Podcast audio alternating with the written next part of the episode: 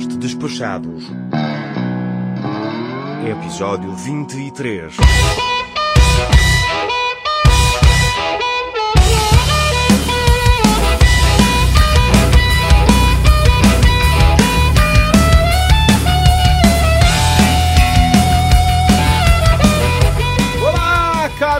Spec! Eu sou o Foca e você está no Despachados, o maior e melhor podcast de viagens em que o título faz referências a produtos postais e religiões afro-brasileiras do mundo!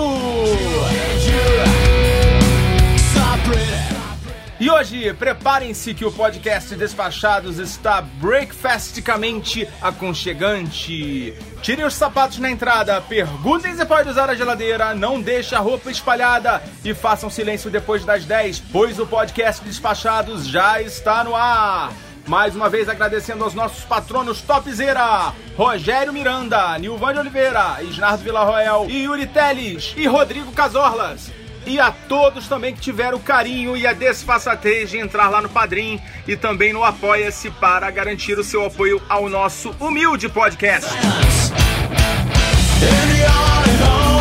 Temos dois recados importantes aqui para você. Um eu acabei de falar. A gente, além do Padrim, agora também estamos no Apoia-se. O nosso endereço lá é apoia.se barra despachado. Se você já apoia algum podcast ou alguma, algum outro projeto lá no Apoia-se, você também pode ajudar a gente de uma maneira mais fácil. E o outro recado é que a nossa sala VIP ela está aberta ao no- aos nossos ouvintes. Quem quiser pode entrar lá para trocar ideia com a gente e também com a audiência mais despachada da podosfera brasileira. Basta instalar o Telegram aí no seu smartphone e encontrar lá a gente no despachados. E chega de conversa que está na hora de apresentar a nossa ilustre e distinta tripulação. E hoje nós temos retornos e também convidados. Começando pela nossa rainha, maior incentivadora da história recente do Despachados.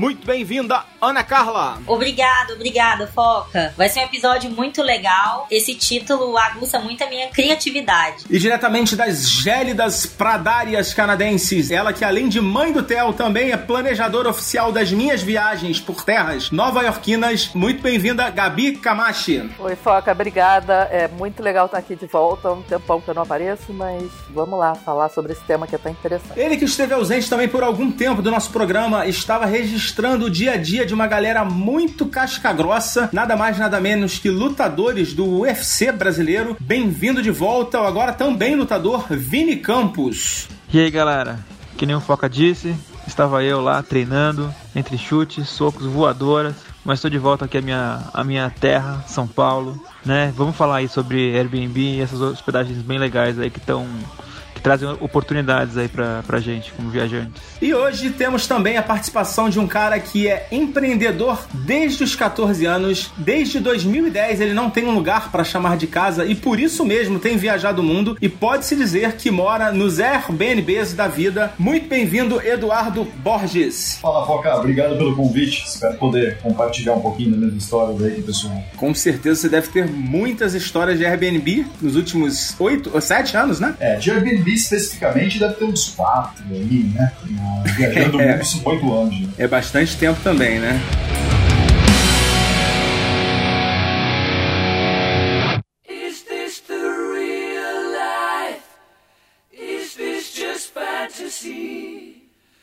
Então hoje nós vamos começar uma série que eu não sei exatamente quantos episódios vai ter. A gente vai falar de hospedagem alternativa, tudo que não se enquadra no conceito de hotelaria. A gente vai tentar explorar um pouquinho e a gente separou essa primeira parte, esse primeiro episódio aqui da nossa série para falar de Bed and Breakfast. Vamos explicar primeiramente, né, o que que é o Bed and Breakfast, que algumas pessoas talvez não saibam. Muita gente conhece o termo Airbnb, mas não sabe de onde vem esse termo, né? Então, é, separei aqui um conceito, né, que o sistema Bed and Breakfast, primeiramente, ele surgiu na Irlanda e é bastante comum, né, na Europa, nos Estados Unidos, e isso de uma certa forma, de uns tempos pra cá, tem se espalhado pelo mundo. Aqui no Brasil mesmo já existe uma oferta considerável de acomodações nessa categoria de Bed and Breakfast. É, e também aqui a gente também chama de café e cama, né? Não sei se é muito comum, mas eu encontrei essa definição em alguns artigos e sites. E funciona mais ou menos assim: o viajante se hospeda na casa de um morador local, que vai ser o seu anfitrião. Essa experiência ele vai ter alguns benefícios, né, por conta desse contato com um morador, né, com uma pessoa que é local da cidade, e também ele vai conseguir, na maior parte das vezes, na maioria dos casos, economizar uma grana, né, que é o principal foco do nosso programa, é que você consiga viajar cada vez mais e cada vez de maneira mais econômica. experiência de viver igual um local também, né? Porque quebra aquele, aquele clima de hotel, recepção, etc. Né? Uma pessoa local naquele país viveria. É, essa é a definição clássica, né? Você vai pra casa de alguém que vai te receber, né? Normalmente você vai ficar num, num cômodo daquela casa, aquela pessoa normalmente ela tem cômodos adicionais, muitas vezes elas moram sozinhas ou é um- apenas um casal tem um apartamento grande, então elas disponibilizam, né, para os visitantes esses cômodos em troca de um pagamento, logicamente, né? E também aí a gente vai falar um pouco mais, né, de como que isso tudo funciona, né? Como que se mobiliza essa hospedagem alternativa. Primeiramente, o Eduardo já puxou um dos benefícios, né, que é a questão de você viver uma experiência mais autêntica, né, mais próxima da vida das pessoas que vivem naquela cidade, porque você de fato vai estar na casa de um, um habitante da cidade que você está visitando. Então, queria que vocês comentassem um pouco sobre isso. Localização também, né? Muitas vezes, quando você quer ficar, por exemplo, num bairro residencial né, na cidade, dificilmente você vai encontrar um hotel lá no bairro residencial, né? E no caso do Airbnb, não. Você vai encontrar um apartamento junto com outros milhares de apartamentos também 100% residenciais. Normalmente as cidades têm uma concentração né, dos hotéis, né? Eles normalmente ficam numa área ou muito central, né? Ou então muito turística. Então realmente isso é verdade.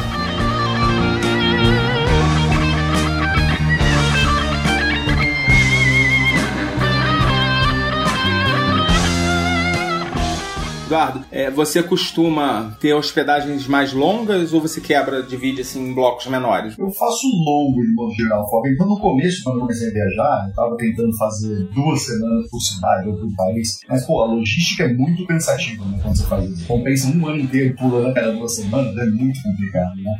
Então, aí, Verdade. hoje em dia, eu tô numa etapa que eu tô fazendo seis meses por país. Assim, meu mínimo, né, pra, pra de fato conseguir aproveitar bastante. Mas já fiz de tudo. Já fiz de uma semana, já fiz de um ano. Então, eu tô sempre quebrando aí. Atualmente, tô tentando fazer uns seis meses, porque eu acho que é o, é o melhor que eu tenho pra diluir aquela logística cansativa de viagem. Você tenta imergir mesmo na cultura, nos costumes dos lugares que você visita? Sabe o que é legal? Como eu não tenho prazo de expiração da viagem, eu não me forço a nada. Se eu cheguei lá numa, numa segunda-feira, pô, tô cansado, eu não vou sair de casa igual um turista precisaria sair, sabe? Pô, mas Tá. eu só tenho três dias aqui na cidade, então eu tenho que conhecer um museu, não sei o quê. Eu não, eu fico tranquilão, aí um dia eu falo assim, pô, hoje eu tô a fim de conhecer a cidade. É, eu saio de casa, vou passear, faço amigos, etc. Então isso que é legal de poder viver viajando, sabe? Você não tem essa cobrança, essa pressão de querer conhecer tudo ao mesmo tempo. Então você consegue fazer mais tranquilamente. Legal. E assim, hábitos tipo de transporte, você já tenta se localizar, já tenta entender como funciona a cidade? né? Eu faço. Eu tenho uma, uma técnica que eu faço bastante quando eu vou escolher um Airbnb novo. Primeiro, eu, eu pesquiso bastante, principalmente os melhores restaurantes, os melhores bares, as ruas mais agitadas, os lugares com coisas pra fazer, sabe? Eu vou no Google Maps, busco um por um e salvo com estrelinha. Depois eu peço opinião de amigos, que hoje em dia tem um amigo no mundo inteiro no Facebook, né? Então eu posso lá, pessoal, eu queria dicas de tal cidade. Aí eles comentam lugares, eu salvo também no Google Maps. Aí na hora que eu vou ver o meu Google Maps, ele tem várias estrelinhas concentradas em uma região específica, que são todas as Entendi. já falei, que as pessoas me indicaram. Aí que eu faço? Procuro Airbnb naquela região. Então isso me poupa muita logística, de ter que ficar pegando trem ou o que for, e eu já fico numa região que eu consigo andar pra tudo que eu preciso fazer. Então eu tenho que fazer isso. Fala um pouco dos lugares que você já teve essa experiência nesse formato, mais ou menos, que você tá falando. Caramba, isso é grande, hein? Mas eu posso falar dos últimos agora, né? Então, É, fala dos últimos então, vai. É, o meu último agora foi em Melbourne, na Austrália. Eu fiquei dois meses e meio, se não me engano. É, e Melbourne é uma cidade muito curiosa, porque tem um centro, que a gente chama CBD, que é o, é o Central Business District, tem todos os bairros ao redor, que são os suburbs, né? que é onde geralmente as pessoas ficam. No centro mesmo, você vai ver muito asiático. É uma pessoa mais executiva, que é empregado de empresa grande, etc. Mas todo mundo mora nas regiões afastadas. Então foi um. Eu tive uma dificuldade é, na Austrália, né, em Melbourne especificamente, porque tinha muitas regiões legais para se morar. Então o que eu fiz? Morei um mês em cada região para tentar conhecer todas elas. Né? Então isso me quebrou um galhão ter essa, flexibilidade de ficar pulando de Airbnb Airbnb. E tem mais um ponto interessante também. É, lá não tem limpeza. É muito difícil encontrar uma faxineira para limpar seu apartamento de longo prazo, porque é muito caro. Então ninguém Sim. Fazer. Então o que Mão de acontece? obra, né? eu, eu mudava de, de Airbnb a cada três semanas porque eu não limpar o apartamento. Eu pegava um, um, um novo. a gente se vira pra mudar, né? I'm traveling at the speed of light. I wanna make a supersonic man out of you. Don't stop me now. I'm having such a good time. Essa modalidade de você alugar o apartamento inteiro, ela tecnicamente, ela nem é considerada bed and breakfast, né? Porque o bed and breakfast tradicional, pela definição lá que eu procurei, ele se dá dessa maneira que eu expliquei. Então, você vai obrigatoriamente ter ou um quarto ou uma suíte e vai ter outra pessoa ou outras pessoas é, morando naquele mesmo imóvel, né? Às vezes até outros visitantes também, né? Então, é, existem várias modalidades. Existe o imóvel inteiro, você pode alugar o imóvel inteiro pelo Airbnb. Você pode alugar um quarto só para você, ou seja, você vai ter um quarto privativo que pode ou não ter banheiro privativo. E tem uma outra categoria que é a mais econômica de todas, que seriam os quartos compartilhados, né? Que você teria companheiros de quarto. E essa, particularmente, eu nunca encarei, né? Vamos dizer assim. Eu já fiz das outras duas várias vezes, tanto essa minha última viagem, por exemplo, no, em Quebec, eu fiquei num bed and breakfast que tinha outros quartos sendo alugados e não era banheiro privativo, mas não foi um problema porque o banheiro era super limpo, pouca gente, não era um, não tinha um movimento muito grande na casa. A gente mal viu os outros hóspedes, não tivemos que disputar, né, o banheiro com ninguém, até porque os proprietários tinham um banheiro privativo para eles. E depois eu fiquei em Boston, que na verdade assim foi a minha pior experiência com Airbnb até hoje. Mentira, eu esqueci de Amsterdã, não, eu fui no, em outubro, tava um calor, cara, tava um calor de lascar em Boston. Peguei 30 graus em Boston, uma temperatura bem atípica pra época do ano, já tava no início do, do outono. Mas assim, Então não tinha ar-condicionado, é isso? não, assim, à noite não, não- a gente só chegava em casa à noite, né, no, no- no apartamento que a gente tava, aliás, na casa mesmo que a gente tava. Na verdade, assim, foi o lugar que a gente ficou. Uma coisa que a Ana falou é a questão de quanto tempo antes você reserva. Ô, Gabi, você tá tão quietinha, você quer falar um pouco de planejamento? No meu planejamento, eu sou um inferno, porque quando eu resolvo que eu vou viajar pra qualquer lugar, a minha vida acabou. Eu só consigo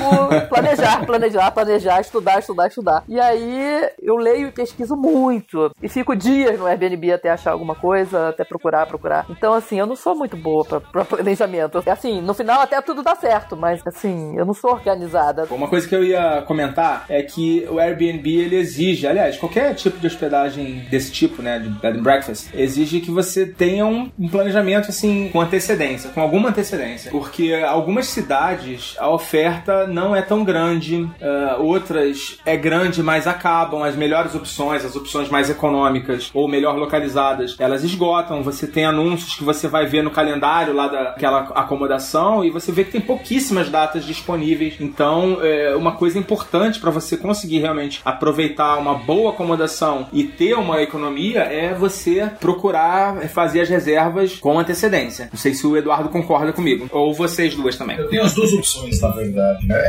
É que eu acho legal negociar. né? Pra mim tem uma grande vantagem, eu adoro negociar no Airbnb. Então aquele preço que a gente vê, eu acho que eu tenho isso de trauma do Booking, né? Que você encontra um preço, você não pode fazer nada com aquele preço. É aquilo ou nada. E no Airbnb não. Você tem a opção de mandar mensagem pra 10 hosts lá e falar assim, pô, eu eu sou tal pessoa.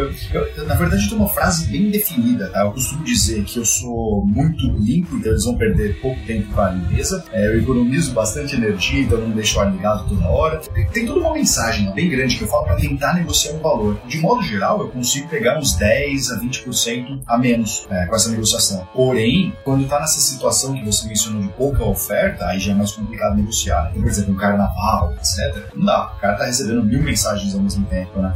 Mas quando tá meio fora de época, pô, é muito mais fácil de conseguir negociar. E tem algumas cidades que também tem bem pouca oferta, né? Por exemplo, quando a gente veio pra Vancouver, a gente alugou apartamento definitivo já daí do Brasil. Mas a gente queria ficar uns cinco dias ou uma semana num outro lugar, enquanto a gente tivesse cama, enquanto a gente montasse a casa pra poder ficar habitável, né? Eu não consegui alugar um Airbnb que fosse, assim, viável. Era tudo muito caro ou muito longe. O hotel foi mais barato do que ficar no Airbnb. Essa é uma outra dica que o Airbnb ou o bed and breakfast de maneira geral nem sempre é a melhor opção. né? Se você vai fazer uma viagem daqui a pouco tempo, por exemplo, para Amsterdã, você provavelmente não vai encontrar um bom lugar no, no Airbnb, talvez no Booking booking, alguma coisa, mas você precisa de tempo, pesquisar com bastante antecedência para conseguir um lugar legal em algumas cidades, né? Foca, desculpa te interromper, mas falando de, de casa bar, tentei alugar duas vezes. É, da primeira vez, eu só depois que cheguei lá, que vi, falei, poxa, eu queria muito ficar hospedado, mas não, não encontrei, não tinha disponibilidade. E da segunda vez eu fui numa alta temporada, fui numa semana de saco cheio, uma promoção. Aham. Quando fui Uhum. olhar, já tava tudo completamente também alugado. Achei poucas oportunidades com valores altíssimos e aí eu não animei. O Foca tem uma experiência disso, né, Foca? eu, eu tava falando que essa minha última hospedagem de Boston foi a pior é, experiência que eu tive com o Airbnb. Na verdade, foi uma casa barca em Amsterdã. foi muito, muito frustrante, muito frustrante. Eu acho que eu já devo ter comentado isso em algum outro episódio, mas eu vou repetir porque alguém pode não ter ouvido. Na verdade, foi o seguinte: a gente alugou, a gente reservou duas noites só porque é muito caro, bem mais caro do que uma hospedagem tradicional, né? A gente alugou com bastante antecedência, duas noites, e fomos todos empolgados, né? A gente tava meio que numa segunda lua de mel tal, uma expectativa assim lá em cima, né? Primeiro ponto, né? Que a Casa Barco ficava num canal bem afastado do centro, não era ali no centro, até porque ali no centro, se você reparar, você vai ver muito poucas Casa Barcos. Naqueles canais ali mais centrais você não vê, você só vai ver um pouco mais afastado. Mas o bairro que a gente tava, eu não tinha reparado, ele era meio assim, meio BNH, tipo aqueles prédios de BNH. Então, assim, a vizinhança era meio zoneada, assim, era uma criançada na rua, era um bairro meio diferente, assim, do que a gente estava acostumado. Nada assim que tivesse feito a gente nos sentir inseguro nem nada, mas não, não, não era um, um ambiente muito aprazível, assim. Depois, quando a gente foi, primeira coisa, a gente chegou e não tinha ninguém lá, né? Não tinha ninguém para nos receber, como é muito comum em alguns casos no Airbnb. Muitas vezes o anfitrião ele deixa instruções para você entrar sozinho, né, na casa, ou deixa um cadeado com uma senha, te passa a senha e assim. Mas a gente chegou lá e assim eu não fazia ideia de como entrava no, no barco, porque depois, assim, de muito custo, a gente descobriu que tinha um tampo assim na, era como se fosse um, um alçapão assim, que você tinha que levantar para ter acesso a um painelzinho que você botava a senha e aí você abria uma porta e baixava uma escada. Era super complicado para entrar na, na casa barco, né? Então, assim, depois que a gente conseguiu entrar no barco, assim, o barco era bem bonitinho e tal, só que a, a sala era muito bonitinha. O banheiro era muito estranho. O vaso sanitário, acho que foi o vaso sanitário mais esquisito que eu já vi na minha vida. Ele não tinha um furo, assim, ele tinha um. como se fosse um platô e, assim, escorria, assim, para trás. Era uma, uma coisa meio nojenta, assim. E o quarto, assim, que ficava bem, assim, na parte da frente do barco, né? Que eu acho que é a proa, né? Que ficava na frente, assim, naquela parte que é pontu, pontiaguda, assim, que é pontuda. Era só um espaço que tinha uma cama, uma cama, era bem alta a cama, e tinha um puta cheiro de peixe, assim. Tudo cheirava peixe dentro do, do barco. Então, assim, foi muito frustrante. A gente ficou olhando, assim, uns cinco minutos, olhando um pra cara do outro, e, assim, sem falar nada. Aquele silêncio constrangedor. Aí a primeira coisa que a Úrsula falou pra mim foi: Eu não vou dormir aqui.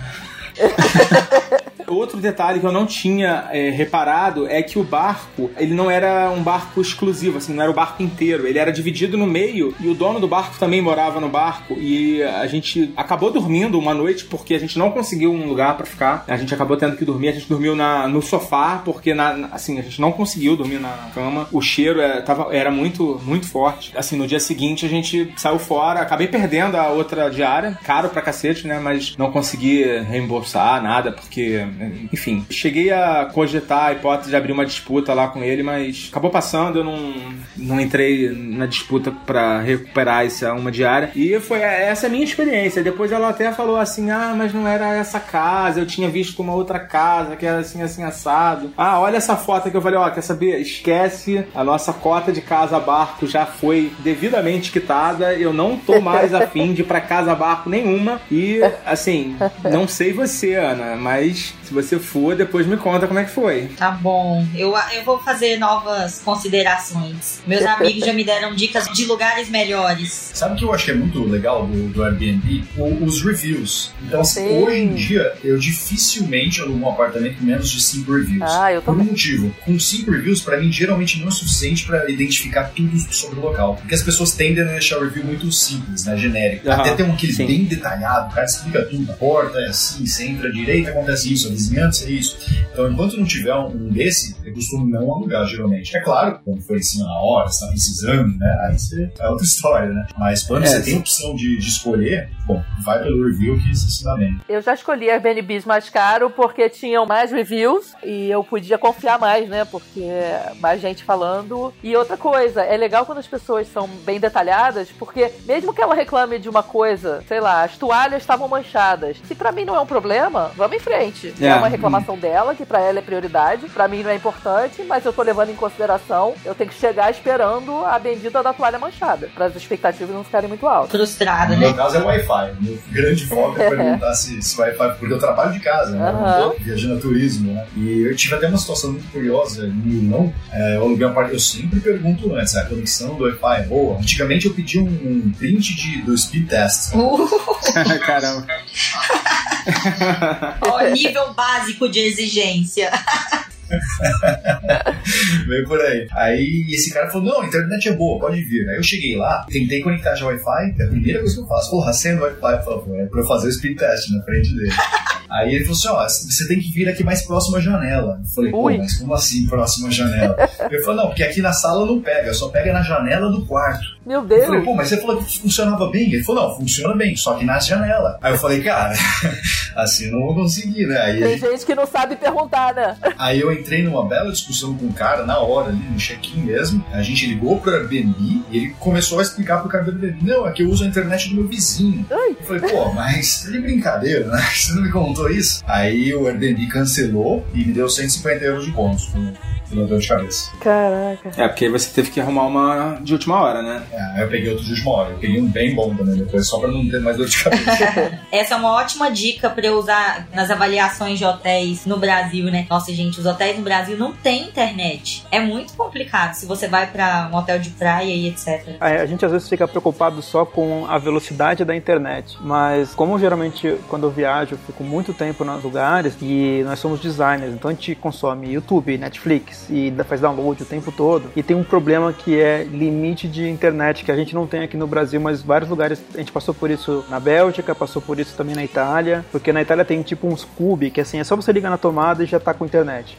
Só que chega num certo ponto, assim, sei lá, você tem um giga por dia pra usar. E pra uma pessoa normal, um giga por dia tá tranquilo. Só que pra quem trabalha É com isso, né? Pra quem trabalha com isso foi um inferno. E até, até você chegar na conclusão que é o limite, teve um Airbnb que a gente tava, era meio que assim: ah, você estourou o limite, quer continuar? Aí eu ficava, sim, quer continuar? Sim. E no final deu uma conta, acho que 300 euros de diferença. Ui. Caraca. Uau! É, só que como eu já tinha avisado para a proprietária do Airbnb, falei, olha, tá acontecendo isso, tá ficando lento, eu comecei a avisar, avisar, e ela falou, não, não, tudo bem, vai indo. E, ela, e eu, antes de alugar, eu avisei que a gente trabalha com internet, a gente precisa de internet 24 horas, uma boa internet. Ela pagou a diferença e ela comprou até um outro tipo, porque ela não podia instalar um outro tipo. Ela foi legal, mas talvez isso não aconteça com todo mundo. É, pra quem vai ficar pouco tempo, dificilmente vai ter esse tipo de restrição, né? Mas, apesar de que hoje em dia com Netflix, né? Acho que as pessoas têm que conferir isso antes também. Eu, realmente eu nunca tinha tentado pra esse detalhe. Eduardo já teve esse problema também? Já na, na Tailândia, que eu tava vivendo agora, em, acho que em outubro de 2018, é, Não. a internet Não, 2018. era bem... 2018 Não, você tá pro é futuro, no Eduardo. futuro. 17, desculpa, 17. né? Esse número sempre me confunde. É que na Tailândia eles estão no futuro. É, lá- É verdade, é verdade. É um dia na frente. É lá que eu preferi pe- é, pegar uma internet de, de 4G de celular e eu faço conecto no meu laptop. Era, pra mim funcionava muito melhor, era ilimitado, a banda da internet era muito barata, sabe? Então eu preferia isso do que ter que melhorar a internet do próprio Airbnb. Eduardo, só de curiosidade, qual é o próximo destino que você vai morar? Quero passar um tempinho agora em Floripa, porque eu sou apaixonado por Florianópolis também, pra mim é a melhor cidade do Brasil pra se morar. E eu quero passar uns seis meses lá agora, porque eu tenho que parar um pouquinho pra trabalhar também. Eu fico viajando muito, eu trabalho reduzido, né? Que é normal. Mas depois de, de Floripa, eu tô pensando em ir pro Japão, que é pra Tóquio, que era pra eu ter feito agora, só que como tava frio, eu acabei indo pra Austrália. Então eu devo sair de Floripa, ir pra Tóquio, depois Seul, talvez eu visite Coreia do Norte também, vamos ver. Ui. Mas, Eduardo, Eduardo, você acha que o. Não, peraí, peraí, depois eu volto na Coreia do Norte. Mas você acha que o verão de Florianópolis vai aumentar a sua produtividade? Essa pergunta eu vou, eu vou deixar pra Você tá se responder. enganando? Mas agora fala da Coreia do Norte. Você acha que você- vai pra Coreia do Norte? Você pretende ir na Coreia do Então, Norte? não é mais difícil de ir pra lá, sabia? Você pega uma agência de turismo e vai. Eu já tive vários amigos que visitaram. É, No fundo, eles falaram que não é tão interessante quanto a gente pensa que é, porque é muito limitado as coisas Aham. que você pode fazer. né? Exótico. Então, é, eu quero porque eu vou estar lá, sabe? E são um dos poucos países que eu ainda não fui. Já como eu tô viajando há oito anos, já fui em muito lugar diferente. Né? Então eu falei, ah, vou começar com esses lugares esquisitos agora. Então, quem sabe, dar uma passadinha por lá. É, mas aí lá seria uma passadinha, né? Porque morar você não vai poder. de Ah, não, lá não tem Airbnb nem É. Uber, então não é. ficar. Ele é internet. Eu não sei se a escolha de Florianópolis é por causa de surf, mas dá pra surfar por lá. É na Coreia do Norte? É, eu vi, eu vi um cara que um cara que foi surfar por lá. Ele tava querendo mudar de país, né? Fugir.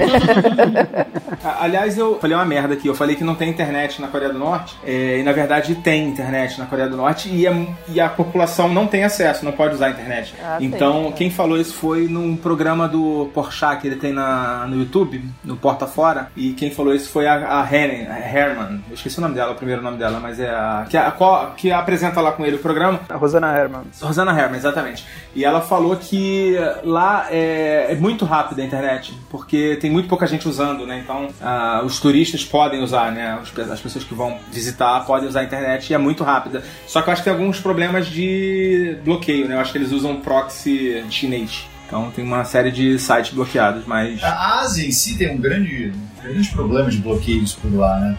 Cada país tem suas restrições, né? Rússia também é, tem bastante chatice, China tem bastante chatice com isso. Eu costumo dizer que existem três mundos, né? O que a gente vive, a China e a Rússia. Eu divido isso como? É, você começa pelo Facebook, né? Todo mundo tem Facebook. Na Rússia não, na Rússia eles têm o VK, né? O VKontakte. Outra coisa, o Google. Os caras não usam o Google, eles usam, na China eles usam o Baidu, é, no- na Rússia eles usam o Yandex. Então na hora que você vê que algum país não está usando o Google, é porque é bem distinto do, do nosso mundo, né? É, mas assim, alguma coisa do Google eles devem usar, né? Não é possível. O Google tá cercando a gente de tudo que é lado, né? É, mas não é costume, né? Não é costume deles. né? Aham, aham. Uma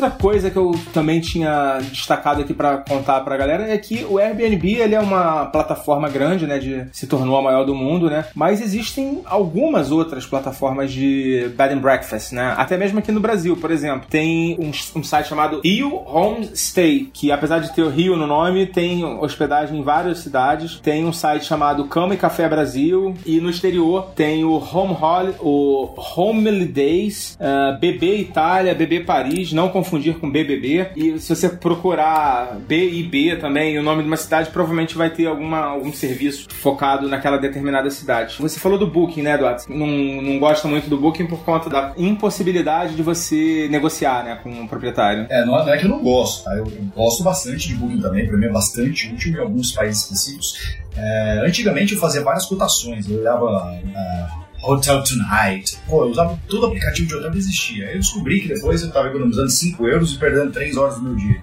Então eu tento focar em Booking e Airbnb, sempre. Então sempre que eu vou pra uma Ah. cidade, eu tento, pelo menos a primeira semana ali, eu olho tanto no Booking e no Airbnb pra ter uma base de preço também, né? Pra saber quanto que eu tenho que pagar pra conseguir negociar uma diária melhor. Mas pra longo prazo, Booking pra mim não vale a pena. Uma coisa que eu gosto muito do Booking é que você consegue, na mesma plataforma, comparar diferentes modelos né, de hospedagem. Você consegue comparar hotel com bed and breakfast, com hostel, com várias outras coisas. Essa minha última viagem, por exemplo, que eu fiz, eu passei por algumas cidades, umas cinco cidades, e eu fui reservando tudo pelo Booking. E fiquei em hotel tradicional, em motel de beira de estrada, em hostel e em bed and breakfast. Então isso é uma coisa legal. E uma outra coisa também que eu gosto muito do Booking é que você pode fazer aquela reserva, você pode cancelar até uma semana antes da viagem sem custo, né? Isso também pra mim é muito bom, porque especialmente se você não tem muita certeza da época que você vai, né? se você tá fazendo uma reserva com muita antecedência, é lógico que o Airbnb também te permite cancelar, porém você vai ter que ficar mais atento, porque tem uma série de regras diferentes de cancelamento. Então é uma outra dica também que você tem que conhecer a regra de cancelamento da hospedagem que você está reservando. É, isso é bem importante. Não sei se você já, se você já É bem alguma. raro encontrar um Airbnb que você consiga cancelar 100%, né? Já no É, Booking, de não fato, tem. tem. várias opções. Não, no Airbnb não tem nenhuma opção de 100%. Não tem, né? Não tem. Você sempre recebe as taxas, né, que são cobradas de volta, integral, mais aquele valor que você paga, você tem que pagar à vista, né, ou em três vezes sem juros no cartão, mas você paga no momento da reserva. Eu acho que o máximo que você consegue pegar de volta é 80% para aquela ultra flexível, né, é, e tem algumas que você vai perder muito dinheiro se você tiver que cancelar. Mas, mas já aconteceu de devolverem pra mim.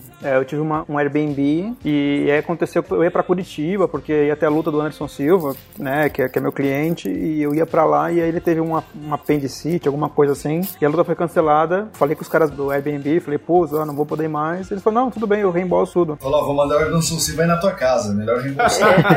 É, eu tava contando pra eles que você ficou acampado aí com um monte de lutador, né? Fiquei, fiquei. Sabe o que é legal, que eu acho muito importante adicionar? Hoje, pra mim, o maior benefício do Airbnb é o pagamento. É, por quê? O Booking.com, em grande parte, você pode me corrigir se eu estiver errado, mas acho que você faz pagamento em dólar. Não sei se está convertendo. Você tem duas opções. Se você fizer uma não reembolsável, vai debitar o seu cartão de crédito, ah, se não me falha a memória, em, Em real. reais, né? Em reais, né, Ana? Em real. É, É, vai em debitar reais já. em reais, né? Talvez ele vai ficar alguma taxa, alguma coisa pra você pagar no local e na moeda local. Mas se você fizer a reembolsável, né? Aliás, aquela que você pode cancelar até uma semana antes, você vai pagar na moeda local, na moeda do destino, não é? Até porque você vai pagar no hotel, né? É, vai pagar no Ah, hotel. é, tem dessa. O benefício do, do Airbnb hoje, ele te dá a opção de pagar em real. E você já só vai ter uma transação de 0,38% de UF, não, não aquela de 6,38% que você teria se fosse uma transação internacional. E ele te permite parcelar hoje, que é uma coisa incrível. Se você alugar até 28 dias, você consegue parcelar. Então, porra, são três vezes. Então, você- eu consigo pegar um É. aluguel praticamente de um mês e dividir ele em três vezes, que no Booking isso é impossível, né? É, no Booking não rola. Facilitou muito minha vida esse, esse formato de pagamento. E agora tem a opção de dividir com amigos também, né? Você vai viajar, já coloca lá três guests e coloca o nome das pessoas que vão viajar com você e a fatura vai, vai enviada para todo mundo dividido já. Olha, isso não sabia. Legal. três cartões distintos, né? É isso aí, divide todo mundo. É, são três cartões distintos. Eu vi isso esse ano, quando eu fui pro Rock in Rio, e eu fiquei impressionado. Falei, que, que massa. Legal, tipo, né? eu pude dividir com meu pai, com a minha mãe, só que eu passei em cartões separados. Antigamente, eu tinha que passar no meu cartão e receber das pessoas. Agora você já divide. Legal isso. E se Bacana, alguém não é. paga, a viagem é cancelada e o dinheiro é reembolsado. Então não tem mais calote de amigo no carnaval. Só que ele pode estragar a sua viagem, né? é, isso sim, isso sempre tá sempre isso, né? Gente, acabei de me lembrar do meu primeiro bed and breakfast, uma viagem que eu fiz pra África do Sul e eu nunca tinha me hospedado nessa modalidade. Bem com esse benefício que o Coca acabou de comentar, que foi comparar tipos de hospedagens distintos, eu vi que uma hospedagem que não era tão barata tinha muita recomendação no Booking. E as pessoas me convenceram com as recomendações, com os depoimentos, por que ficar nesse bed and breakfast, que era a casa de senhorzinhos. Era um casal de idosos. A galera colocou lá que, por exemplo, os travesseiros eram com penas de ganso, que os lençóis eram com 500 fios e que o café da manhã era preparado por ela, blá blá blá, enfim, isso me vendeu. Eu me lembro que na época eu movimentei a minha viagem inteira, porque tinha pouca disponibilidade, poucas datas. Foi em Plettenberg Bay, uma praia quase chegando em Cape Town, enfim, foi no trajeto que eu tava de Joanesburgo para Cape Town de carro. E eu movimentei a minha viagem inteira, mudei uma série de coisas no roteiro só pra ficar nesse bed and breakfast. Mas, gente, valeu muito a experiência. Ai, eu pensei que As- o final ia ser pessoas- triste. Não, foi muito legal. Só tem um detalhe. Só tem um detalhe no final. Tipo casa barco, né?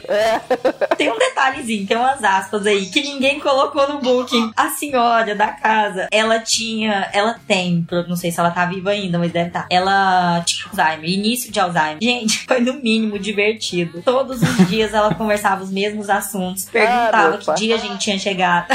então foi um engraçado, mas eu estranhei porque as pessoas elogiavam muito no booking, mas ninguém colocou que ela tinha Alzheimer. Assim que você chega lá, eles explicam como vai ser sua hospedagem, dão várias dicas da cidade, dão N dicas e super legal. Só que o marido já fala: Ó, ela tem um pouquinho de Alzheimer, ela vai fazer as mesmas perguntas sempre, tá, tá, tá, tá, tá. Ok, ok. Mas foi engraçado, tem muita recomendação no booking, mas ninguém coloca isso, entendeu? Ser um Eu acho que o né? pessoal falava isso porque eles ficavam mais tempo, né? Ele falava pra ela, ó, eu fiz check-in ontem, você não lembra? Consegue mais uma semana grátis. Pagavam três dias, né? ah, mas foi uma experiência muito bacana, gente. E realmente eles conseguiram surpreender nessa hospedagem.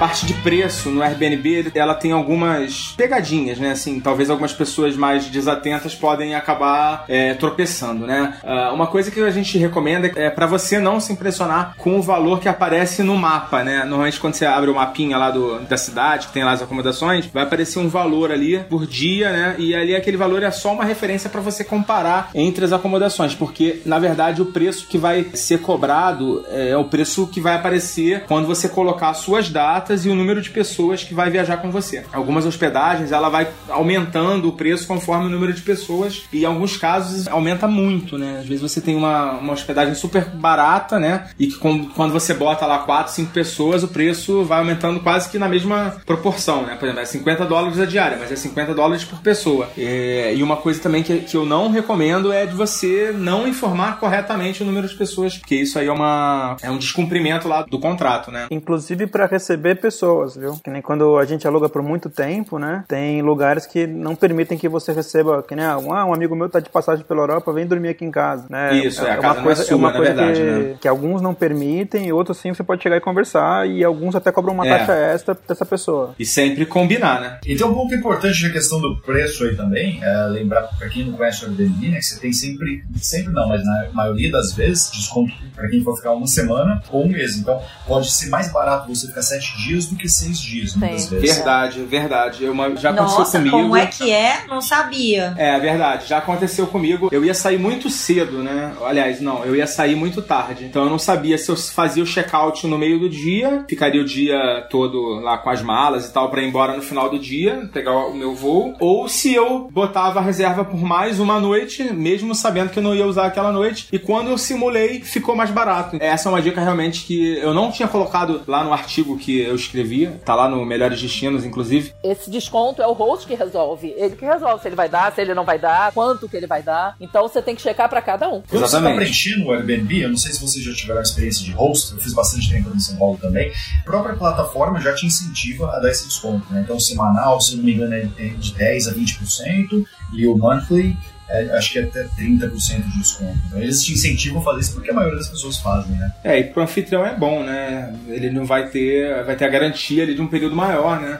Que a habitação dele É vai estar todo mundo, ocupada, é verdade, é verdade. Porque não fica aqueles gaps ali no, no meio da, da agenda que pode custar muito dinheiro, né? Se tiver vários desses um mês. Isso. E quanto menos rotação, também é melhor, né? De, de hóspede. Na verdade, al- alguns até têm já limpeza inclusa, né? assim, semanalmente, assim. Não sei se você tiver a experiência É, é. de ficar, assim, um período pro- prolongado, assim. Tem pessoas que mandam uma faxina, assim, semanalmente. Até duas vezes por Aham. semana. É em países mais baratos, geralmente, né? Acontece isso. É, na Austrália eu acho que não vai rolar, não. Eu tive isso, foi na Antuérpia, que tinha, tinha faxina, acho que era duas vezes por semana. É, as taxas de limpeza normalmente elas aparecem descritas, né? Quando são cobradas. Em alguns casos, o anfitrião ele pede que você mantenha tudo limpo, né? Que você lave sua louça, né? Isso também é uma diferença né, em relação ao hotel, porque muitas vezes a pessoa não está acostumada, não sabe e acha ruim que pode ser, sei lá, cobrada por isso, né? Então também fica atento para isso, porque normalmente você tem que manter, né? Por exemplo, se você for usar a cozinha, pode ser um lugar que não tem alguém para cuidar da limpeza por você, então é sua responsabilidade também. pegar um gancho nessa, teu negócio da limpeza aí, é, tem até um artigo no meu blog, lá no borges.org, falando de Airbnb. Uma das dicas que eu dou é essa: quando você for no Airbnb, tenta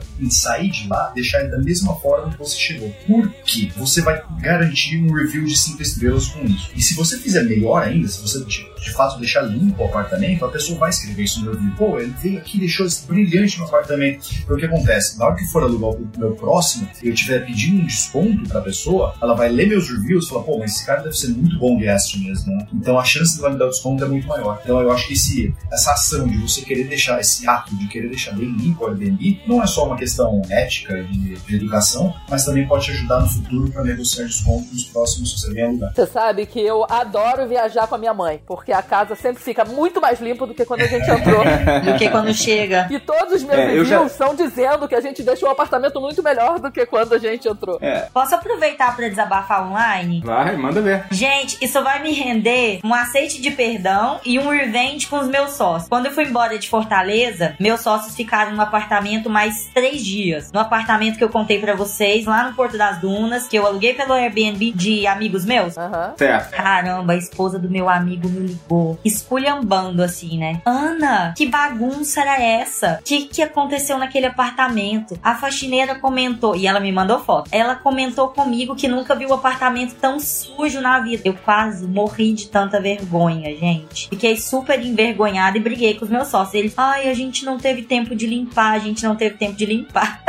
Se já é ruim, Espero que esse é, pedaço vá pro ar. de desconhecido, de amigo, então é pior, né? Então, gente, É verdade. aí eu me queimei com os amigos, mas eu, tipo, briguei com os meus sócios. Falei, como é que vocês fizeram isso comigo? Me queimei pelos outros. Ai, meu Deus. É que muita gente acha que é hotel mesmo, né? É verdade, deixa tudo largado, né, bagunçado e muitas vezes isso acaba também causando uma, assim, queimando o filme dos brasileiros que anda meio queimado no Airbnb. Eu já tive pedido de reserva e com certeza não foi pelos meus comentários, que assim como os do Eduardo também são legais, né, não tem nenhuma nenhuma ressalva lá, né? E, e eu tenho quase certeza que foi por conta de ser brasileiro. E eu já ouvi alguns comentários já de comunidade, né, de, de fóruns e tal, que, de pessoas falando que não gostam de receber brasileiros por variados motivos, né? Aí no Canadá, por exemplo, eu encontrei várias pessoas que me respondiam é, falando: não, eu tenho preferência em alugar apartamentos pra asiático. Foi- não foi fácil, eu tive um- umas três respostas como essa. É, asiático deve ser o melhor hóspede mesmo, né? O cara tem boca, mas não fala,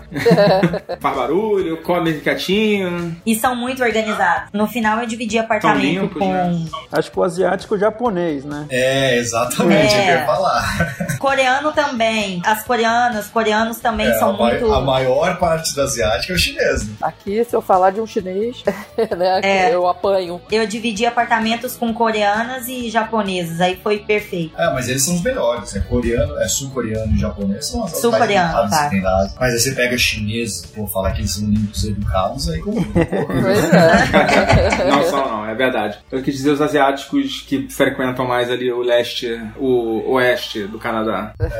Tudo é bom senso quando você tá num, num lugar desses, né? Porque é, no fundo, no fundo, aquilo ali, lógico, tem alguns Airbnbs ou guest houses que são montados como um negócio, né? Que nem o Portugal, alguns anos atrás, era muito barato pra lá, era muito barato. Agora, eles estão comprando casas pequenas já- e vão na, na IKEA e montam um lugar pra ser um Airbnb. Já tem empresas que você paga pra que elas administrem seu Airbnb, pra receber pessoas, pra limpar. Mas lá, inclusive, eles pagam imposto, tudo bem regulamentado lá. Eu tenho uma amiga que tem, um, eu acho que dois apartamentos no Porto, ou um, não sei. E é tudo de acordo com as leis de, de aluguel e tal. É Sim. bem, bem organizada a parada. mas deixa de ser o espírito, vai, vamos dizer, inicial, que era você Sim. chegar numa casa que tem que é Isso não é bed and breakfast, né? Isso não, é bed and breakfast. Não, Que definitivamente pra não. mim é ótimo, eu confesso. É. Porque eu, eu, quando busco, eu não quero chegar num lugar e ver roupa da pessoa pendurada. Eu Não Aham. tenho prazer em ver isso. né? também não gosto.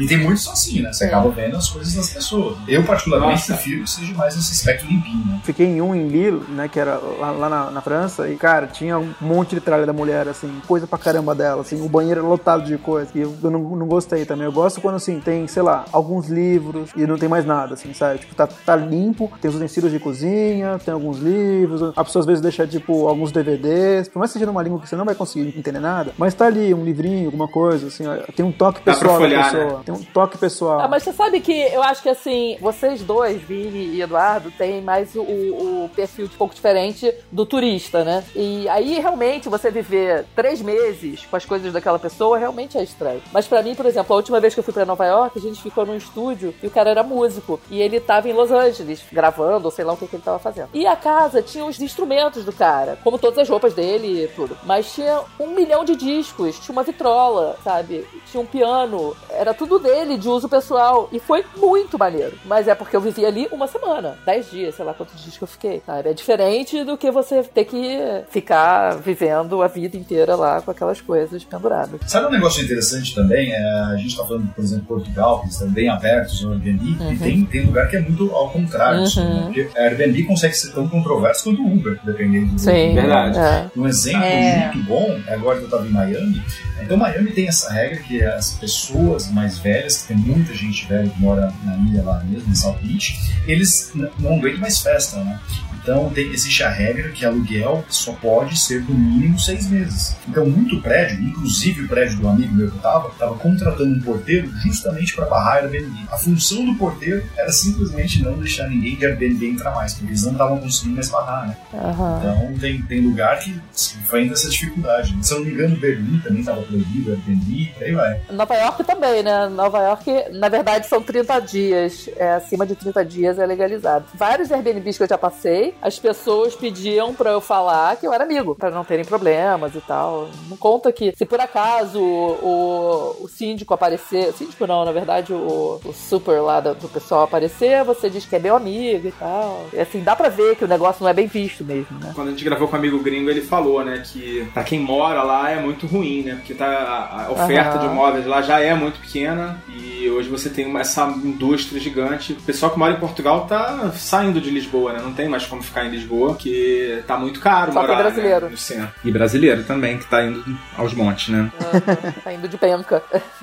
Agora, olha só, voltando ao que a gente estava falando de que o brasileiro tem má fama e tal, não é bem cultural. É, a gente não tá acostumado com isso, né? A gente não tem esse costume de ficar. Isso é bem novo pro brasileiro, eu acho, de ficar em, em bed and É, breakfast. e é estranho mesmo. Eu me pego assim. E cuidar das, das coisas, né? É, A minha mãe tem um, meus pais têm um sítio ali perto de Volta Redonda e eles alugam lá pelo Airbnb. É mesmo um sítio. Aham. E lá são cinco quartos, então dá pra você botar 15 tranquilo ali. Aí, antigamente eles não. Antigamente não, no início eles não colocavam limite de pessoas. E aí, tipo, iam 30. Aí a menina que ia limpar no dia seguinte falava que tava, tipo, xixi no tapete, sabe? Era uma coisa assim que parecia que passou, sei lá, uma micareta ali. E deve ter passado mesmo, né? É, pois é. Faço ideia do que aconteceu por lá. E aí começaram a cobrar por gente a mais. Acho que parece que acima de oito cobrava mais e tal. Como eles estavam começando, o preço estava bem convidativo, porque a gente precisava de reviews, né? É verdade. Tava com um preço legal para as pessoas irem e tal. E todo mundo que ia gostava pra caramba. Deixava ótimos reviews e tal. Mas tivemos alguns casos bem, assim, bem ruins. Até a menina que limpa lá também tirava fotos pra mostrar pra minha mãe. Gente que levava copo, sabe? Gente levava. Roubava levava copo, né? Roubava, levava pra casa. Copo, copo. E o copo de lá não era chique, não. É copo normal. Não é de geleia, mas também não era nada de cristal. Eram copos normais, justamente porque, como podia quebrar, minha mãe comprou de um tipo que desse pra ela repor facilmente. As pessoas levavam pra casa. Roubavam copos, travesseiros, sabe? Uma coisa meio, meio esquisita, né? Você sabe que esse tipo de comportamento pode levar muitas vezes ao dono, ao host, a tomar umas atitudes extremas, né? Aham. Que vem, vem em conjunto com um vício que eu tenho. Não sei se vocês têm essa mania também, eu acho que mas eu sou meio que único nisso. Toda vez que eu chego no Airbnb novo, eu tiro o roteador da tomada e começo a procurar por câmera. Olha. Toda vez eu faço isso. Não, eu nunca, eu nunca fiz isso. Também Eu não. sempre faço isso. Devia, eu olho né? atrás eu não espelho, eu olho na lâmpada, eu olho atrás de quadro, eu olho em luminária, eu olho atrás de porquinho. Meu. É, ro- rolaram alguns casos Tiveram de, mesmo, a né? galera filmando. Porque o cara, às vezes, ele quer só simplesmente garantir que tá tudo certo, né? E coloca lá, mas vai ver o cara meio, sei lá, um tarado, né? Então... mas nunca peguei nenhuma, tá? Já aviso pra vocês, gente. No dia que vocês alugarem um quarto na minha casa, todos os meus quartos têm câmera. é verdade, a gente colocou, mas eu não deixo ligado. Mas é estranho. Eu tive um amigo que foi no meu escritório, pegou um montão de post-it, pegou na câmera, dormiu parecendo com um joguinho de luz. Muito engraçado. Ele, não, Ana, mas vai que tá ligado. Eu expliquei, não tá ligado, mas ele não se sentiu seguro. Eu também não ficaria, não. Mas, mas teoricamente, até as câmeras dos nossos computadores tem que indicar que estão abertas, né? O meu tá tudo tampado. Agora tá tampado no laptop. Eu vivo com essa porcaria aberta. É que vocês não sabem a facilidade que é hackear isso. No dia que você tiver essa consciência, você vai colocar a tampinha em tudo que é Exato, o pior é que celular. eu sei, meu marido é profissional de segurança da informação, mas, Ixi, aí- mas é aquele negócio, né, de como é que é o ditado lá do, do pau, do sei que, do Casa de Ferreiro, Espírito de Pau. Não, como é que é? Casa de Ferreiro, Espeto de eu ia pau. falar espírito de porco. No fundo não tá nem aí, né? É, pois é. Bom, gente, já que vocês estão com essas preocupações de privacidade, nem tudo são flores, né? Existem alguns cuidados que você precisa se cercar para você eh, se hospedar na casa de uma pessoa que você nunca viu na sua vida, né? Eh, Eu acho que o principal deles, o Eduardo já falou, são, a principal fonte de informações que você vai ter para sua hospedagem são os comentários. É, os depoimentos da galera. Tenho certeza que se iam detalhadamente todos eles pra ver se, se é o que você tá esperando mesmo, pra não ter surpresa. Eu, antes de ver as fotos, eu leio os reviews. Se tem duas, três pessoas reclamando de uma coisa que eu não gosto, não vejo nem as fotos pra não ficar tentado. Outra coisa que eu costumo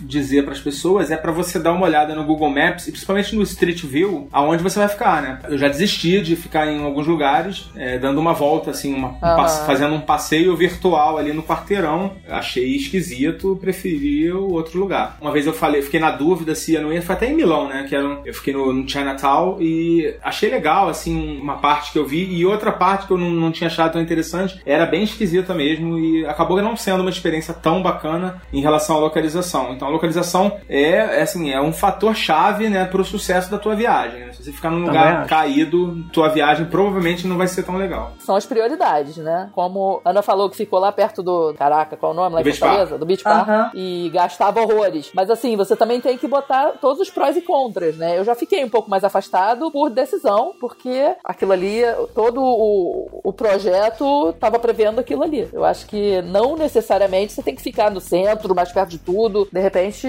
faz parte do seu planejamento, alguma coisa. É, e, e outra coisa, né, Gabi? É, não existe mágica, né? Não. Você tá afim de ficar num apartamento bacana, lá Aham. no, no Maré, lá em Paris, né? Aham. E bem localizado e super moderno, não acho que vai ser barato, não. É Não. caro, é Não. bem caro, né? Então, assim, se quiser ficar num apartamento privativo, né? Na, na verdade, para você chegar num benefício ótimo, né? Você vai ter que abrir mão de alguma coisa. Ou de localização, ou de ficar num apartamento privativo, que é o que eu tenho aberto mais mão ultimamente, né? Por exemplo, eu não, não tenho feito questão de ficar em apartamento privativo, então eu consigo ficar em lugares melhores, né? Aham. Porque o preço, o preço diminui, né? Quando você abre mão de alguma coisa. Se você não abrir mão de nada, vai pro hotel que provavelmente vai ficar mais barato. Nesse é ponto, eu acho que eu até queria dar uma dica nesse negócio de localização. E, Sim. e bem no exemplo que você deu, do Maré, em Paris. Eu morei dois meses ali, bem do ladinho, cara, na República, tipo um, um bairro, bairro do lado. Eu fiquei pertinho da República também, da Sei República. lá, umas três, quatro quadras do Bataclan, lá onde teve o, o, o negócio. É, eu fiquei na rua do Bataclan, cara. Da- do Bataclan não, de um daqueles bares lá que teve. que eles passaram, os caras É, passaram. então, cara, e às vezes que eu acho que assim, quando você fala em localização, pelo menos em pacotes turísticos, né, eu vejo, é sempre 8 ou 80. Ou você tá, tipo, fora da cidade, ou você tá muito no centro. Aham. É verdade. Então, às vezes, você pega um bairro, ah, pô, esse bairro é muito caro pra mim. Então, às vezes, você pega um bairro vizinho, que você consegue numa caminhada de 10, 15 minutos estar naquele bairro. Às vezes, você É consegue a- administrar a sua localização baseada em assim, só usa um ponto de referência. E aí você olha os bairros ao, ao redor. Uma outra coisa que a gente ainda não falou também é a questão da reserva instantânea, né? Aliás, eu vou dar uma outra dica. É pra você sempre tirar todas as suas dúvidas, confirma tudo que você vai precisar, né? Pergunta se vai ter toalha, vai ter lençol. Normalmente isso é padrão, mas aqui no Brasil principalmente tem lugares que não dão roupa de cama que você tem, teria que levar. Então confirma tudo, não, não presuma nada, né? Que você Aham. vai ter, né? Confirme, tire as suas dúvidas e fale, sempre fale com o anfitrião. Nunca feche imediatamente sem falar com o anfitrião. E por que, que eu falo isso? Porque um cara que demore muito pra responder, é, ou que seja desleixado, ou que não te dê muita atenção, é, é provável que não seja um bom anfitrião. É, então, essa é uma dica que eu também costumo Nossa, dar. como essa é uma dica boa, mas eu nunca pensei sobre. Muito legal. Já testar a pessoa antes, se ela tá o tempo todo disponível pra você. Exatamente, porque você pode precisar mais na frente. Problemas vão acontecer. Como num hotel que existe uma manutenção contínua, existe todo já um- uma logística de, de vida naquele hotel, como é uma casa que às vezes, alguém- às vezes alguém reservou e tal, né? Problemas vão acontecer. E, e se você tem um bom relacionamento com a pessoa até antes de você ir, mesmo assim, ah, eu tenho uma viagem daqui um mês, troca uma semana antes, manda mensagem de novo, sabe? Mantém um relacionamento, porque você realmente você vai testar a pessoa ali. Eu tive um caso que nem lá em Paris, que tipo, a gente teve um, um vazamento do aquecedor, tava pingando lá tal. E aí foi o cara lá foi arrumar, a gente ficou um bom tempo, né? E depois a gente tava no verão e meio que teve uma invasão de formigas em Paris. Caraca, Mas o meu relacionamento parece com... desenho animado, né? Mas o meu relacionamento com a host era tão bom que, assim, no final ela me deu mais um mês pra ficar lá. "Ah, você quer legal. ficar mais um mês em compensação e tal? Que prêmio. que prêmio. Vou falar não. Aí você fez esse sacrifício, né? Isso que você falou é, é fundamental. Você tem que ter um, um relacionamento com aquela pessoa, assim, tipo, por um bom tempo, porque vai ter um problema na internet que vai cair, vai ter, sei lá, uma dúvida que você não sabe como é que tira o lixo pra fora. Vão acontecer coisas, porque é outra cultura. Eu tô brincando que eu tinha que ter ganhado dois meses em Paris. Na minha lua de mel, eu cheguei cheguei num hotel, mas era hotel. Eu fiquei no sétimo andar, só que tinha elevador, só até o quarto. Aí, Eita. poxa, eu viajei com muita bagagem. Foram 40 dias de viagem, mas enfim. É, e eu era muito principiante, viajava com muita coisa. Aí teve que subir, descer essas malas. Só que no apartamento, gente, tinha muita barata. Eu acordava à noite, tirando barata de cima de mim, era baratas pequenas. Mas eu acordei à noite com barata passeando no rosto do meu marido. Jesus. Gente, foi tenso. Posso desligar agora? Super- eu tô super sensual, né? Isso não era Airbnb, Não, não né? era. Era hotel mesmo Não era e não era barato, gente. Foi tenso. Pessoal, barata na, na Tailândia é a reencarnação de alguém. Ela almoça junto com a gente. Eu dormi com 100 rein- pessoas ser reencarnadas. Não sei por que, que eu gosto tanto de Airbnb, porque a minha primeira experiência foi ótima, mas começou dando tudo errado. Era a primeira vez que eu tava alugando. Eu ia primeiro pra Califórnia, a gente ia descer até Los Angeles, depois ia pegar o avião pra Nova York. Aí no dia que eu tava indo pra Califórnia, eu mandei um e-mail pro cara. Falei, ó, tô indo pra Califórnia, só queria saber se tá tudo bem, porque daqui a, sei lá, 11 dias ou 10 dias, sei lá, daqui a quantos dias eu tô chegando aí. E ué, você não, não vai chegar tal dia, o dia errado? Eu fiquei tensa, né? Aí eu falei, não, é dia tal. Ah, é, me confundi, desculpa. Tudo bem. Aí fiquei cabreira a viagem toda, né? E no dia antes de viajar, já tava em Los Angeles, ia pegar o avião em Los Angeles no dia seguinte, sei lá. Eu liguei e falei, e aí, Peter, tá tudo certo? Ele, olha só, é, eu tive um problema e o cara, o é inquilino, né? O cara que aluga, o in- O senhorio. Senhorio. não, o inquilino, o inquilino, o inquilino mesmo. O cara que tava no apartamento Ah, dele. tá. O inquilino disse que não vai sair. E a, a lei do inquilinato aqui nos Estados Unidos não permite que eu faça nada. Eu já chamei a polícia e a polícia falou que não pode fazer nada. Que eu não posso obrigar o cara a sair. Eu falei, peraí, você tá querendo dizer então que eu não tenho casa? Ele,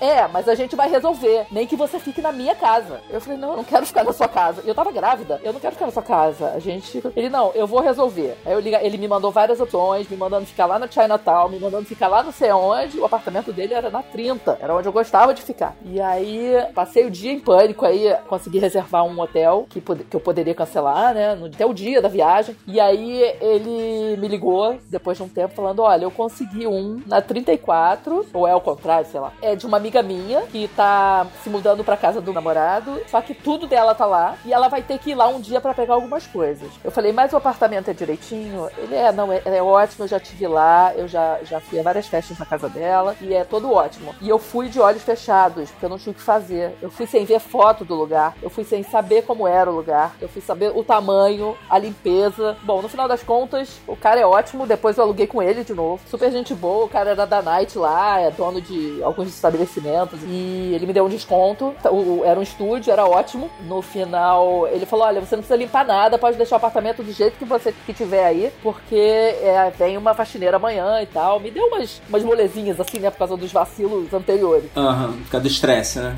É, o final foi feliz, mas olha que estresse, né? No meio da viagem. E eu só pensava eu grávida debaixo da ponte. Morando debaixo da ponte por uma semana, dez dias, sei lá quanto tempo que eu fiquei lá. E eu não sei por que, que eu gosto de Airbnb. A minha primeira experiência foi essa.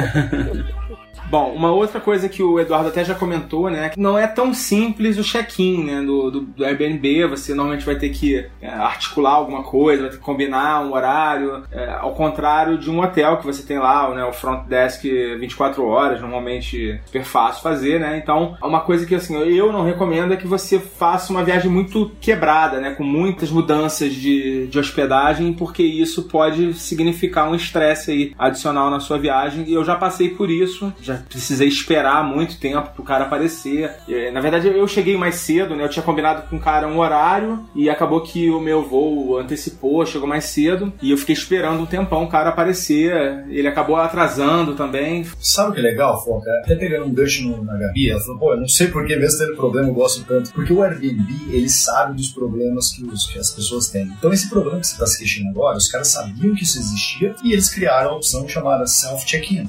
Então agora quando você faz uma busca de apartamento, você pode marcar a opção, tem, tem, tem o Instant Booking, né, que é você pode buscar direto sem ter que falar com a pessoa. Você já clica buscar, já está Eu reservado. não recomendo muito, não, que se faça isso, Não, não. Eu funciona, recomendo- funciona bem. Não, funciona, E- mas eu recomendo aí- que você sempre fale com o anfitrião antes. Eu falo para pedir desconto. Gente, eu tô arrasada porque eu nunca pedi desconto. Eduardo, você tá sendo uma aula pra gente. Pois é. Tem essa segunda opção, depois do Instant Booking, que se chama de Self-Check-In. Self-Check-In, basicamente, é você chegar lá e a chave já está pronta. Então não tem que conversar com ninguém, não tem que, sei lá, esperar o cara, combinar um lugar com ele, nada disso. Então geralmente é um cadeado que as pessoas guardam, que você mencionou né, no, começo desse podcast.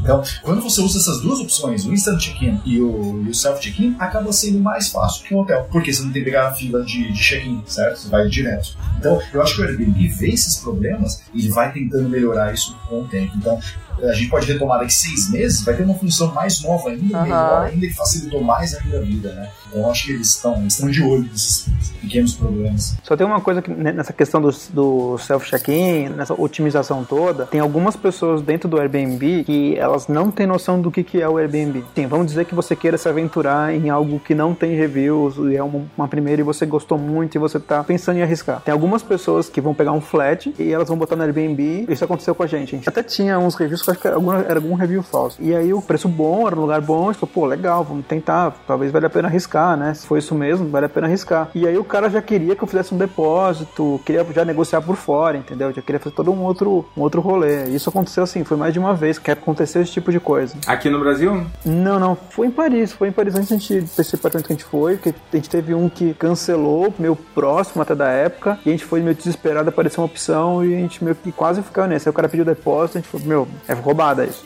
É. Não, não existe a menor necessidade de fazer nenhuma transação por fora da plataforma e claro que o Airbnb não vai garantir nada que você fizer por fora, né? Ele garante ele tudo que você fizer. O cara bota no Airbnb dois mil e aí você vai lá e o cara fala assim, ah, se você não depositar, eu faço por mil. Aí você fala, pô, não, é roubado. É, roubada mesmo. Aí eu denunciei, é. De fato, ele pode te dar um desconto bom, sei lá, tem a taxa dele dos 7, 15% aí, se ele quiser bater essa taxa, beleza. Mas uma coisa que eu recomendaria você fazer é, pelo menos aluga uns dois dias para você ter o poder do review do seguro. Aham. Então o que acontece? Nesses dois dias, você conseguiu mensurar se de fato o lugar existe, sabe? É, e se teve a transação Airbnb. Porque se, se, não, se não existe o lugar, você pode simplesmente entrar em contato com o Airbnb e falar que você foi fraudado. Aí eles vão te reembolsar, etc, etc. Então, aí depois, se você quiser, você pode negociar pessoalmente com o proprietário uma extensão de prazo. Aí vocês podem negociar cash. É, mas o Eduardo, se você fizer dois dias pela plataforma e cancelar ou reclamar depois, o Airbnb vai te reembolsar esses dois dias. Ele não vai reembolsar nada a mais que você pagou por fora, correto? Isso, não, mas, mas o, o que eu digo é você ficar, se hospedar por dois dias e ter certeza que o lugar existe, entendeu? Que de fato ele é um lugar que a pessoa é idônea, etc, etc. Mas na boa, o ideal, hoje em dia, eu acho que não vale a pena fugir da plataforma mais. Porque a facilidade de pagamento lá nela tá, tá muito boa pra você se manter. Né?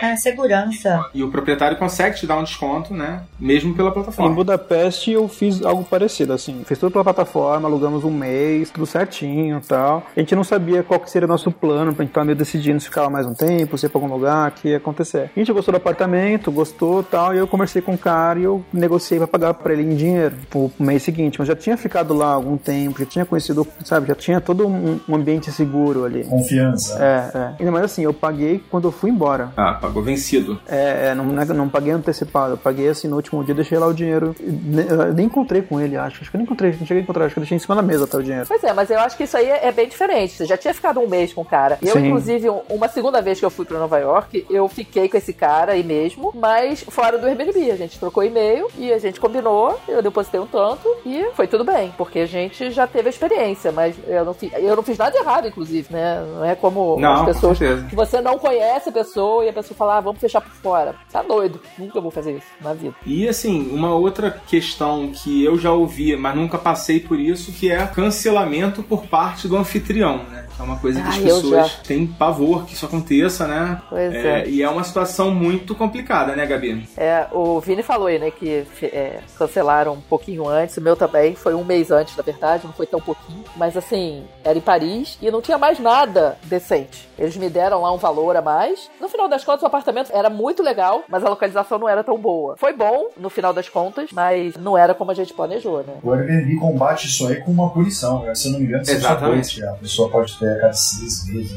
Ai, assim. que legal. É, eu, eu não sabia como é que funcionava essa questão, né? Porque você tem a política de cancelamento do hóspede, tá bem claro lá, né? Qual, se você cancelar, você vai pagar uma multa, vai ter algum, alguma Aham. punição pra você. Mas a gente, como usuário, eu nunca usei a plataforma como anfitrião, é, eu não sabia como é é que funcionava e teve uma discussão grande lá no post do Melhores Destinos, do, do artigo que eu escrevi lá, e uma proprietária colocou lá um link com as políticas, né? Primeiro, qualquer cancelamento agora vai ficar no registro, nos comentários, né? no registro daquele imóvel, né? Então, Aham. se você lê, né, que tem um monte de cancelamento, sai fora. Ou, ou até se tiver poucos, né? É, o meu, se evita. tiver um recente, eu saio fora. Assim, a gente também tem que ter em mente que shit, shit happen, shits happen, né?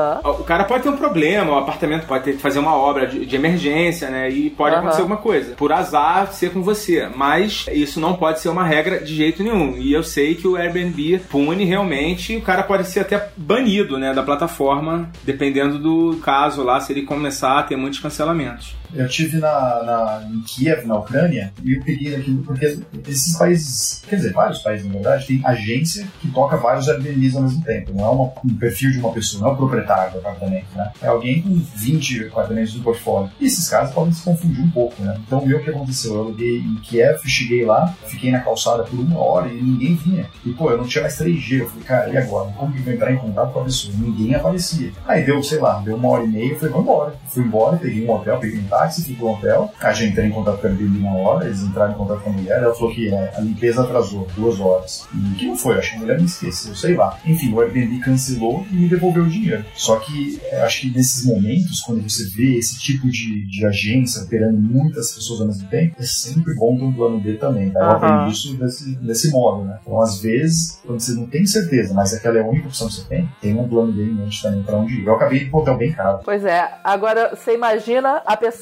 que sou eu, a pessoa ansiosa, que quando resolve que vai viajar, a vida gira em torno disso, e o anfitrião diz que cancelou. Quando você acha que o negócio tava tudo certo, e aí cancelou, pronto. É desespero total, drama. É, hoje eu sei que o anfitrião ele vai fazer de tudo pra não cancelar e se por acaso precisar cancelar, como foi o caso lá do cara que, que o inquilino não saiu, ele fez de tudo pra Aham. te colocar em outro lugar também, Sim, né? Pra sim, não, não sim. cancelar, né? Porque realmente as, as consequências são pesadas. Indo por essa linha assim, aconteceu, né? E você não conseguiu repor e você vamos dizer que você está na rua. Você já está embarcando e foi cancelado. Aconteceu alguma coisa. Não que isso seja uma, uma garantia ou que dê certo ou o que for, mas nessa linha que o Eduardo falou de negociação, eu tenho um casal de amigos que são nômades, né? Eles vão assim no all-in. Eles chegam na cidade, encontram um Airbnb com um apartamento assim que eles gostam pra caramba e chegam lá e pedem metade do valor e falam: Eu posso mudar hoje. Caramba, é, É, muita assim, loucura. né? Cara, mas eles conseguem, entendeu? Tem, tem muita. É, não, não funciona, funciona. É, tem muita gente que prefere estar com, ganhando metade, mas tendo alguém lá dentro do que tá parado, né? É, eu já fiz bastante isso. O problema é que às vezes não dava, né? Aí você acabava gastando dinheiro no hotel. É, imagina. Então, tem é 880, né? Esse pessoal deve ter alguma história pra contar. Pelo menos uma eles devem ter, né? De, de não conseguir, né? Sim, né, cara? Pô, eu já acompanhei eles em stories, assim, eles estavam lá, tipo, no realmente last minute, assim, chegando aí, não vamos conseguir, não vamos conseguir, putz. Imagina eu, imagina eu! Jesus! Gabi, eu tô só te imaginando. Eu também me organizo Imagina. demais. Gente, caramba. Um dia eu vou fazer isso só pra filmar minha própria reação. Desafio a Gabi a fazer o mesmo. Não vai Ô, conseguir. pessoal, só, só um detalhe importante. A gente tá falando esses pontos supostamente negativos de Airbnb, mas se a gente começar a falar de hotel também vai encontrar um monte. Tudo igual. Então, Ah, vamos deixar bem claro. claro que Aham. Airbnb aí eu ainda acho uma opção fantástica Sim. e pretendo continuar usando por vários anos. Eu também. Eu só não faço essas, essas rebeldias aí de chegar e ligar. Ó, quero agora. Isso não vai rolar. Eu sempre quis usar aquele Hotel Tonight, não é? Que é do Booking. É, eu já usei, nem muda tanto assim. Pois é, eu sempre quis pela Siteman mesmo, sabe? Proposta. É, mas é, nunca consegui também. E também, depois que o Theo nasceu, eu sempre viajei com ele. É, com uma criança não dá pra fazer um negócio desse. E, aliás, a gente foi pra São Francisco ficar oito dias. Eu, marido, Theo, com um ano, e meus pais. Era um lugar enorme, em cima de um restaurante. Nas reviews lá falava que realmente tinham três camas de casal, o lugar era enorme, mas pra quem vai com muita gente, complicado porque só tinha um banheiro. Esse era o maior problema do negócio. E que era muito impessoal, tipo um galpão que o cara botou lá umas camas. camas. E aí eu fui esperando isso, né? Até então, problema zero. Porque nós éramos cinco, tudo bem, a gente já tava esperando isso, cinco com uma, um banheiro só. A gente tava esperando a complicação de manhã e tal, mas nenhum problema maior. A gente chegou lá, era um lixo, o chão era uma coisa tão imunda que a minha mãe teve que ficar raspando. O Theo, ele ainda nem andava, ele só engatinhava. Imagina a criança passando por aquele chão imundo e minha mãe teve que fazer faxina pra gente viver oito dias ali. Que eu só pensava, só falava assim: eu não vou ficar aqui oito dias, eu não consigo ficar aqui oito dias. E, mas enfim, a gente entregou o negócio uma joia perto do que tava. Ah, E ninguém falou da bendita Pedir seu desconto da limpeza. Pois é, não pediu. é. Primeiro que a gente foi lá embaixo no restaurante e a gente pediu uma vassoura e eles não puderam emprestar porque só tinha uma. e aí eu falei, oi, Meu mas eu preciso limpar. Lá em cima tá uma coisa muito imunda. Não tem como a gente viver naquele chiqueiro. O chão, sabe quando você joga chiclete no chão e fica aquela coisinha preta? Parecia isso. Só que não era, não era chiclete, era sujeira pura. Aonde que país? São Francisco. E não tinha nenhum review? Falando de sujeira, não. Rio de Janeiro aconteceu o mesmo comigo. Agora tem. Nossos padrões mudam, né? Ah, agora tem, certamente. Pode procurar lá. É que a sujeira, a sujeira é relativa. Não, mas era muito sujo, Vini. Não era. Não, não, não, não, não, não tô duvidando, mas só que como são sites internacionais, o padrão de limpeza para cada país é diferente Eu do nosso. concordo, eu concordo. Mas assim, nem em padrões muito baixos iam achar, iam achar aquilo razoável. Não é possível. Eu acho que deixaram só da minha vez. Não devia ser assim nas outras vezes. Nossa! Porque era, era bizarro. Eu aposto que a pessoa que foi depois de você elogiou a limpeza. Exato. Devem ter pensado assim, não sei porque aquela lá reclamou. Negócio tão limpinho. Ó, dependendo, eu agora avalio também a nacionalidade dos reviews. Uma vez aluguei no Rio Sim. de Janeiro um apartamento que tinha review só de estrangeiros e ninguém reclamou da limpeza. Caraca, eu nunca fiquei num lugar tão sujo na minha vida também. Os copos da é. cozinha, gente, o moleque que morava lá e alugava o apartamento batia o cigarro, quimba de cigarro dentro dos copos. Ah, Então tinha coisa no fundo dos copos de cigarro e a roupa de cama não era limpa, era muito suja. E dava pra perceber que, tipo, tinha pessoas dormindo nas camas e eles colocaram Aham. as camas pra alugar com a roupa de cama que eles estavam dormindo. Enfim, muito nojento. Acho que ninguém mais vai querer alugar Airbnb Não. depois desses últimos comentários, né? É. Sorry. Não, pô, mas eu já fiquei, sei lá, umas, umas 15 vezes e tive uma, uma ou duas experiências que não foram tão legais. O Eduardo deve ter tido um milhão de vezes mais do que O eu. meu, meu, meu 5% do problema, 95% É, pois é, é, fantástico. E o 5% é incrível, faz parte da viagem, É, pô. quando eu vou planejar qualquer viagem, pode ser que eu não fique em Airbnb, pode ser que eu ache outra coisa mais legal, mas o primeiro lugar que eu vou procurar é Airbnb.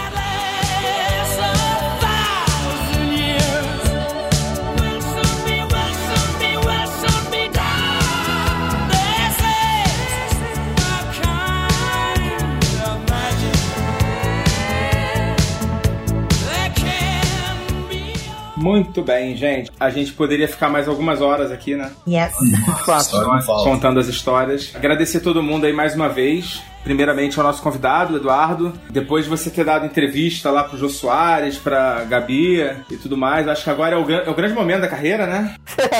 Esse foi, esse foi o auge, agora eu posso aposentar. Queria agradecer a presença aí. Pô, pra mim é um prazer discutir viagem, cara. Gosto muito. Então, o pessoal que viajou bastante aqui também, a gente tem assunto pra noite inteira aí, né? E queria deixar o meu blog aí pra quem quiser ver as Claro. dicas. Eu costumo escrever lá, eu não sou tão ativo também quando. Acho que vocês me entendem, né? Aquela coisa que É. é, pô, quero escrever toda semana, mas você sabe como não funciona, né? Tem o eborges.org, que eu tento deixar essas dicas que eu comentei com vocês aí. E meu Instagram, pra quem quiser seguir minhas viagens aí, Eduardo Borges BR. Legal. Obrigado mesmo, cara, pelo seu tempo. Eu sei que sua agenda é bem complicada. Daqui quatro horas tô no aeroporto. Eita. É, vai acordar cedo, né? Boa, tá bom, adoro.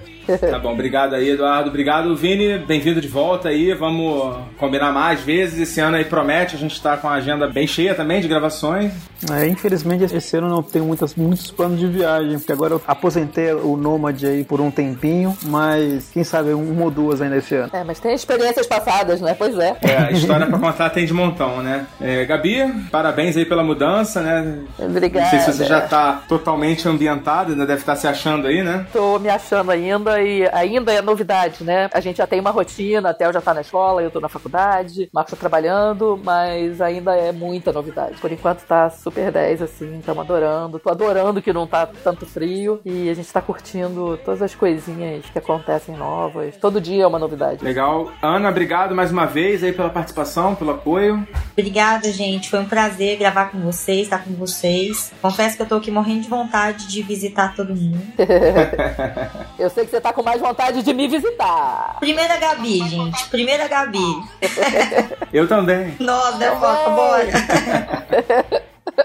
Excursão pra casa da Gabi, vambora. Vambora pra Vancouver. Fazer o encontro de despachados aí em Vancouver. Também acho, também acho. Um bom apoio. E é isso aí, gente. A gente vai ficando por aqui. Ô, Foca, tem uma pergunta. O, o encerramento tem grito? Que aí eu já baixo o volume. Você levou susto, tá? levou susto ou não levou? Porra, porra, se levei. Imagina se eu não tivesse avisado. Não, não, é, é tranquilo, eu prometo. Eu prometo. Então é isso aí, galera. Vocês encontram a gente nas redes sociais, arroba despachados. Lembrem-se de apoiar a gente lá no Padrinho, no Apoia-se. A gente vai ficando por aqui. Tchau, galera! Valeu. Tchau.